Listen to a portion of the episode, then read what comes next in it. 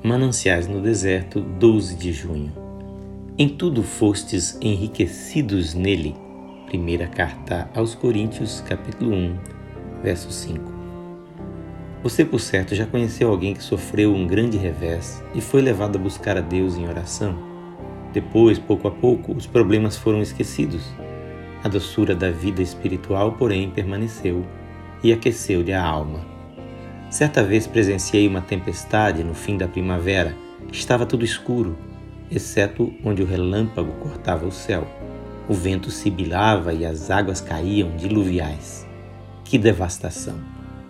Mas não demorou muito e os relâmpagos cessaram, os raios silenciaram, a chuva parou, as nuvens se foram com o vento manso e apareceu o arco-íris. Então, durante várias semanas, os campos ficaram cobertos de flores, e por todo o verão a grama esteve mais verde, os ribeiros mais cheios e as árvores mais frondosas.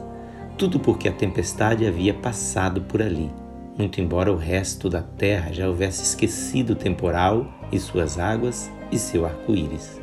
Theodore Parker. Deus poderá não nos dar uma jornada fácil para a terra prometida mas nos dará uma jornada segura. Bonar. Foi uma tempestade que ocasionou a descoberta das minas de ouro na Índia. E tempestades têm levado alguns à descoberta das mais ricas minas do amor de Deus em Cristo. Coração dolorido, você está cansado? Muitas são as lutas, muitos os problemas, muito grande a dor? Há um que se importa, lance nele o fardo Conte-lhe em detalhe tudo o que se passa e verá surpreso o coração cansado, como ele conforta, como é Salvador. Deus te abençoe.